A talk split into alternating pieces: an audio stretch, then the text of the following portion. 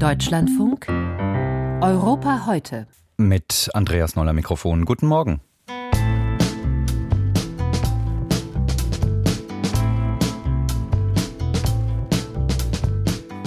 Könnte Moskau die NATO in Finnland testen?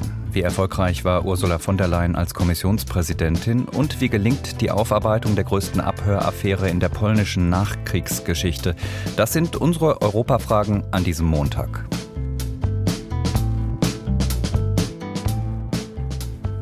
Entschlossen wollte sich der Westen, wollte sich die NATO präsentieren auf der Münchner Sicherheitskonferenz an diesem Wochenende. Mit Händen zu greifen war dann allerdings die Unentschlossenheit. Wir haben genug diskutiert, sagte eine sichtlich genervte dänische Regierungschefin Mette Frederiksen, nachdem sie zuvor angekündigt hatte, dass ihr Land seine gesamten Artilleriemunitionsvorräte an die Ukraine spenden werde. Wir brauchen jetzt keine Worte mehr, wir brauchen Entscheidungen. So I think the most important thing is for, for, for the next next weeks, no more wordings. We don't need any more words. We need decisions. Die dänische Regierungschefin auf der Münchner Sicherheitskonferenz an diesem Wochenende. Dass die nordischen Länder die neuen Gefahren deutlicher als andere spüren, betont auch ihr Landsmann Anders Puck Nielsen. Nielsen ist Militäranalyst an der Königlichen Dänischen Verteidigungsschule und erreicht mit seinen YouTube-Videos ein großes Publikum. Dort hat der Fachmann jetzt davor gewarnt, dass nicht das Baltikum zum ersten NATO-Opfer Russlands werden könnte, sondern die nordischen Länder. In Lappland könnte Moskau die NATO testen wollen, indem Russland dort zum Beispiel versucht, eine Sicherheitszone zu etablieren. So when I look at the map, I think a more likely place for a Russian attack on NATO is something like northern Finland. It could be that Russia says, for example, they want to establish a security zone. Or so I think it's a perfect place for Russia to test the resolve of NATO to see if the other NATO countries are actually willing to go to war over a small part of Lapland. Würde die NATO geschlossen auf so einen Angriff in Lappland reagieren? Sterben für Lappland. Nielsen, der Militäranalyst, hegt Zweifel, auch ohne Donald Trump im Weißen Haus. Wir haben vor der Sendung in Finnland nachgefragt bei der Sicherheitsexpertin Minna Orlander vom Finnish Institute of International Affairs. Ich habe sie zunächst gefragt, für wie wahrscheinlich sie dieses Szenario hält. Ich glaube tatsächlich, dass das recht unwahrscheinlich ist. Einerseits, weil Finnland da sehr starke Militärpräsenz hat, auch im nördlichen Teil von Finnland. Unter anderem befindet sich in Lappland ähm, eins der größten Übungsgelände in ganz Europa, wo man insbesondere mit Artillerie auch tatsächlich mit Live-Munition äh, üben kann. Dort hat es auch nahezu konstante Präsenz von amerikanischen und britischen Truppen gegeben, seitdem Finnland oder auch schon in dem Prozess, als Finnland noch auf die Ratifizierung gewartet hat. Also da gibt es wirklich sehr viel internationale Übungsaktivität. Deshalb ist, ist die Lage tatsächlich nicht so, dass es dort einfach so ein, so ein leeres Nichts wäre, sozusagen so ein unbestimmtes Gebiet, wo, wo niemand wohnt und wo, wo auch die finnischen Verteidigungskräfte nicht anwesend sind. Außerdem gibt es da ganz in der Nähe in der Kola-Halbinsel, also an der russischen arktischen Küste, die russische Nordflotte und die ist sehr wichtig aus Russlands äh, strategischer Perspektive, weil die auch nuklearfähige, also atomwaffenfähige äh, U-Boote dort eben stationiert sind. Und ich glaube kaum, dass Russland dann so nah dran, also wirklich wenige hunderte Kilometer von dieser Nordflotte-Basis, irgendwas riskieren wollen würden, also einen Gegenschlag zum Beispiel gegen diese, diese Militärbase dort. Wenn Sie sagen, so ein Nadelstich im hohen Norden äh, ist aus Ihrer Sicht vergleichsweise unwahrscheinlich, mit welchen Szenarien kalkulieren dann die finnische Regierung und die Sicherheitscommunity bei Ihnen im Land? In dem Beitrittsprozess hat man gedacht, dass Russland tatsächlich so etwas probieren könnte, wie etwa ein Unglück inszenieren Beispielsweise ein Hubschrauber auf dem Weg äh, zu eben dieser Kola-Halbinsel würde dann doch einen Unfall haben und auf der finnischen Seite der Grenze landen und dann aufgrund ähm, sensitiver Informationen an Bord müssten dann russische Kräfte reinkommen, um eben aufzudecken und abzuholen und dass es dann so ein Problem geben könnte, wenn, wenn diese russischen Kräfte dann nicht mehr weggehen würden. Das war ein Szenario, das öffentlich diskutiert wurde in Finnland. Das ist jedoch nicht eingetroffen.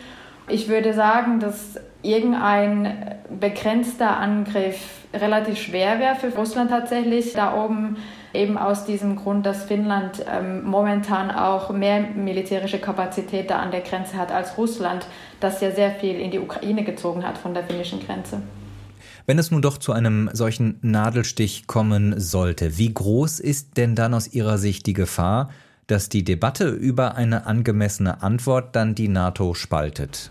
Ich finde auch, dass es tatsächlich wahrscheinlich das russische Kalkül ist. Also wenn Russland etwas versuchen würde, dann wäre das Ziel höchstwahrscheinlich eben die NATO außer Gefecht zu, zu, setzen sozusagen. Also eben nicht die ganze NATO äh, zu herausfordern, sondern zu schauen, ob, ob es auch so klappt, dass die NATO eben untätig bleibt.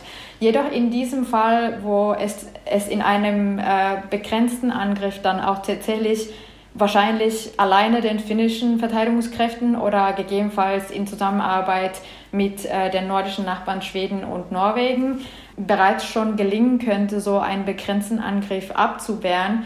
Da hätte die NATO tatsächlich relativ viele Möglichkeiten, wie man darauf reagieren könnte. Also wenn Finnland zum Beispiel Konsultationen einleiten würde, was ja immer der erste Schritt ist, auch in einem Bündnisfall, also wenn Artikel 5 aktiviert wird, dann könnte die NATO auch eben beschließen, dass in der nordischen Gruppe so erstmal dann gemanagt werden kann.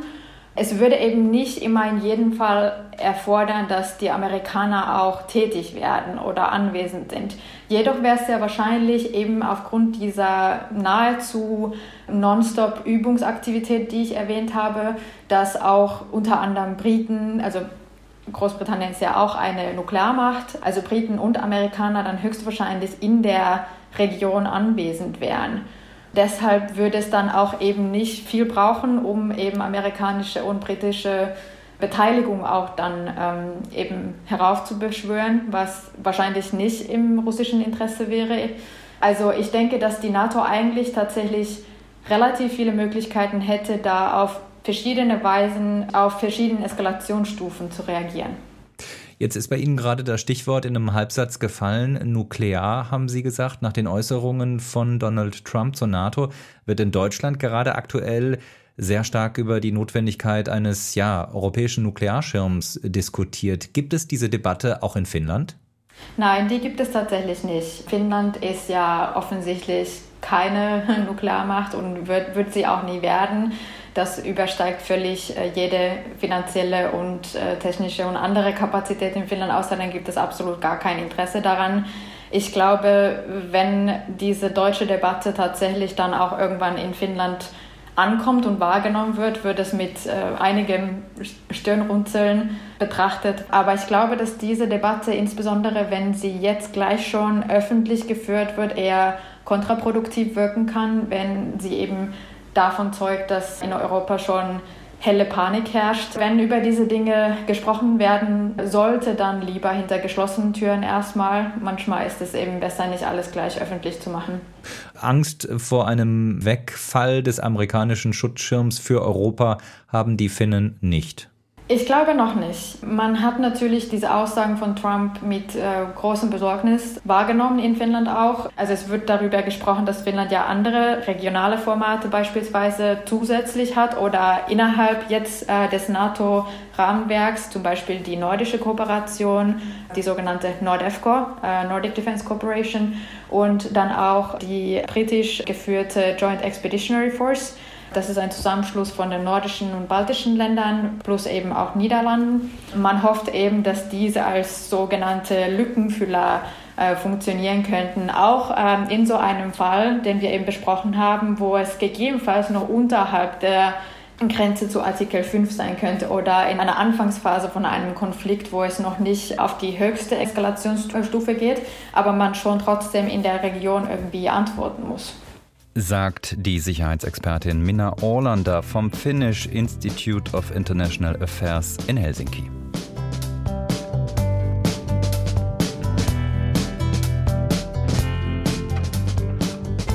Auf der Münchner Sicherheitskonferenz am Wochenende stand natürlich auch die EU-Kommissionspräsidentin im Rampenlicht. Ursula von der Leyen forderte dort unter anderem die Einrichtung eines EU-Verteidigungskommissars.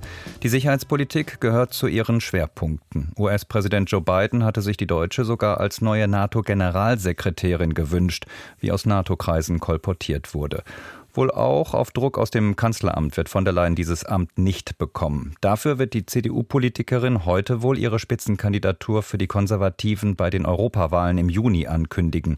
Es ist ihre erste Kandidatur, denn 2019 wurde von der Leyen erst nach der Wahl für den Posten ausgewählt. Jakob Mayer mit einem Blick zurück und nach vorn. Wenn Ursula von der Leyen nach der Sitzung der CDU-Führung in Berlin am Mittag ihre Kandidatur für eine zweite Amtszeit erklärt, schlüpft sie in eine neue Rolle, die der Wahlkämpferin. 2019 schafft sie es fast ohne Kampf an die Spitze von Europas mächtigster Behörde. Die Staats- und Regierungschefs setzen sie als Kommissionspräsidentin gegen ein zerstrittenes EU-Parlament durch. Ein holpriger Start, gibt sie damals zu. Of course it was a bumpy start we had together. Diesmal wird von der Leyen als Spitzenkandidatin der christdemokratischen Europäischen Europäischen Volkspartei antreten, nachdem die sie Anfang kommenden Monats offiziell nominiert hat. Um Kommissionschefin bleiben zu können, braucht sie den Rückhalt der EU-Regierungen. Nicht einfach. Noch schwieriger die Mehrheit im EU-Parlament. Die fiel schon 2019 denkbar knapp aus und so könnte es wieder laufen, falls die Fraktionen am rechten Rand zulegen. Im Wahlkampf muss die CDU-Politikerin zunächst die eigenen Reihen schließen. Die EVP-Fraktion, in der die Europaabgeordneten von CDU und CSU sitzen, hat zuletzt wichtige Umweltgesetze blockiert. Von der Leyen bemüht sich sichtlich, auf sie zuzugehen. Wir brauchen mehr Dialog und weniger Polarisierung. Und aus diesem Grund möchten wir einen strategischen Dialog zur Zukunft der Landwirtschaft in der Europäischen Union starten. Erklärt die Präsidentin im September und sie macht Zugeständnisse. So verzichtet Brüssel auf das Vorhaben, Ackergifte drastisch einzuschränken. Anhänger wie Kritiker würdigen von der Leyens Leistung als Krisenmanagerin. Unter ihrer Führung gewinnt die Kommission an Macht und Einfluss. In der Corona-Pandemie beauftragen die Mitgliedstaaten ihre Behörde, Impfstoffe zu beschaffen. Ich mag mir gar nicht ausmalen, was es bedeutet hätte, wenn einige wenige große Mitgliedstaaten sich Impfstoff gesichert hätten und der Rest leer ausgegangen wäre. Seit dem russischen Überfall auf die Ukraine vor zwei Jahren organisiert die Kommission Hilfe für das Land, dessen Annäherung an die EU und die Sanktionen gegen Moskau. Dabei stimmt sich von der Leyen eng mit US-Präsident Joe Biden ab gemäß ihrem Anspruch, eine geopolitische Kommission zu führen. Wir haben die Geburt einer geopolitischen Union erlebt, die die Ukraine unterstützt, Russlands Aggression widersteht und auf ein selbstbewusst agierendes China reagiert. Dass die Präsidentin Deutsche ist, wird sehr deutlich, als sie nach dem Hamas-Überfall auf Israel dessen Selbstverteidigungsrecht betont, ohne ebenso nachdrücklich den Schutz von Zivilisten einzufordern. Das kommt bei einigen Regierungen und manchen in ihrer Behörde nicht gut an. Brüssels wichtige Aufgabe bleibt, Finanzhilfe und militärische Unterstützung für die Ukraine sicherzustellen, umso mehr als Zweifel an der Verlässlichkeit der USA bestehen. Und da ist Ursula von der Leyens eigentliches Vorhaben, das schon allein mehrere Amtszeiten beanspruchen würde, der Kampf gegen den Klimawandel. Die meisten Gesetze dazu sind beschlossen. Sie verlangen Regierungen und Bevölkerung viel ab. Darüber können Zugeständnisse im Wahlkampf nicht hinwegtäuschen. Vor zweieinhalb Jahren betont die Kommissionschefin noch, gegen den Klimawandel weniger oder nichts zu tun bedeutet buchstäblich alles zu verändern. Falls Ursula von der Leyen im Amt bleibt, kann sie durchsetzen, was sie angestoßen hat. Sie ist noch nicht fertig. An diesem Montag fällt der Startschuss für die Spitzenkandidatur Ursula von der Leyen für die Europawahlen im Juni. Jakob Mayer mit einer Bilanz ihrer ersten Amtszeit als Kommissionspräsidentin.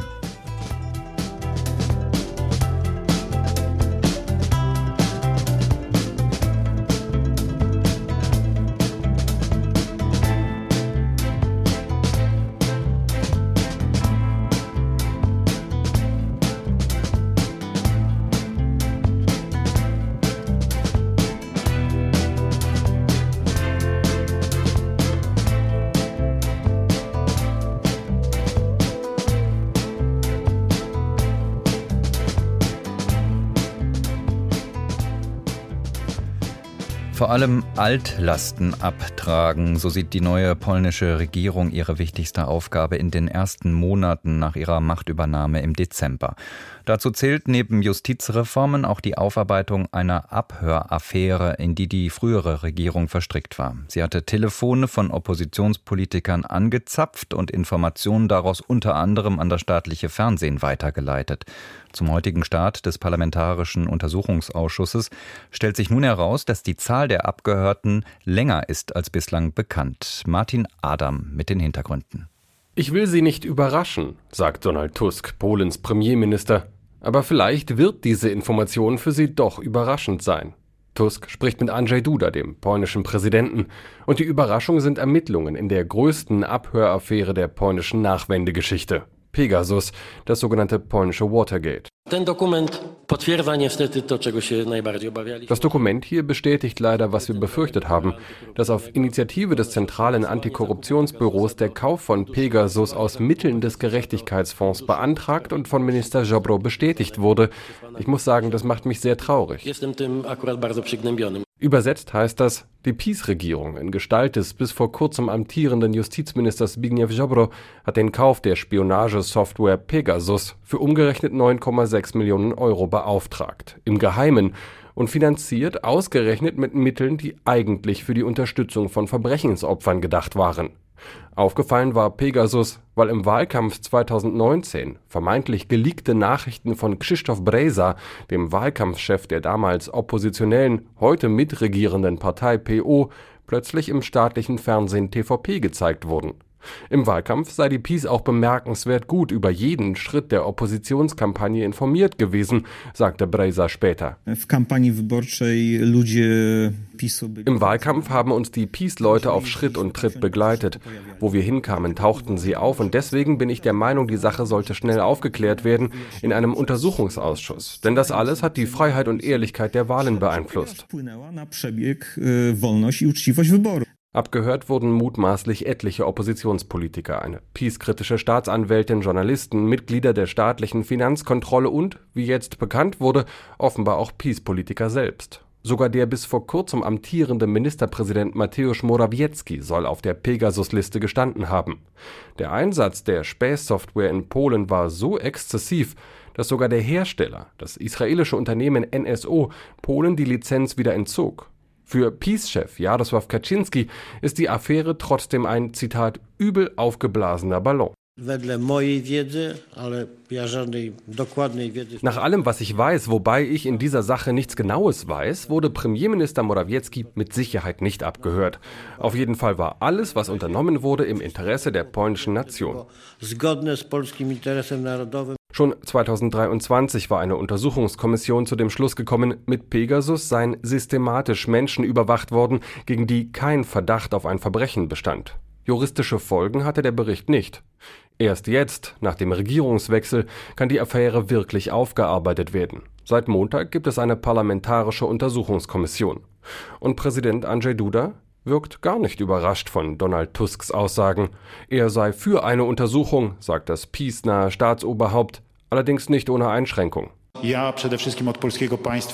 Ich erwarte vom Staat vor allem Rechtschaffenheit. So ein rechtschaffener Mensch ist für mich Minister Mariusz Kaminski. Der Peace-Politiker also, der wegen Amtsmissbrauchs zur Haft verurteilt, von Präsident Duda aber erst vor der Polizei versteckt und später begnadigt wurde. Der Peace-Innenminister also, der die Pegasus-Abhöraktion, wenn nicht gesteuert, dann doch mutmaßlich genutzt hat. Mit echter Unterstützung von Präsident Duda bei der Aufklärung dürfte die neue polnische Regierung also wohl kaum rechnen dürfen. Ein parlamentarischer Untersuchungsausschuss in Polen soll die Abhöraffäre der früheren PiS-Regierung aufarbeiten. Martin Adam berichtete aus Warschau.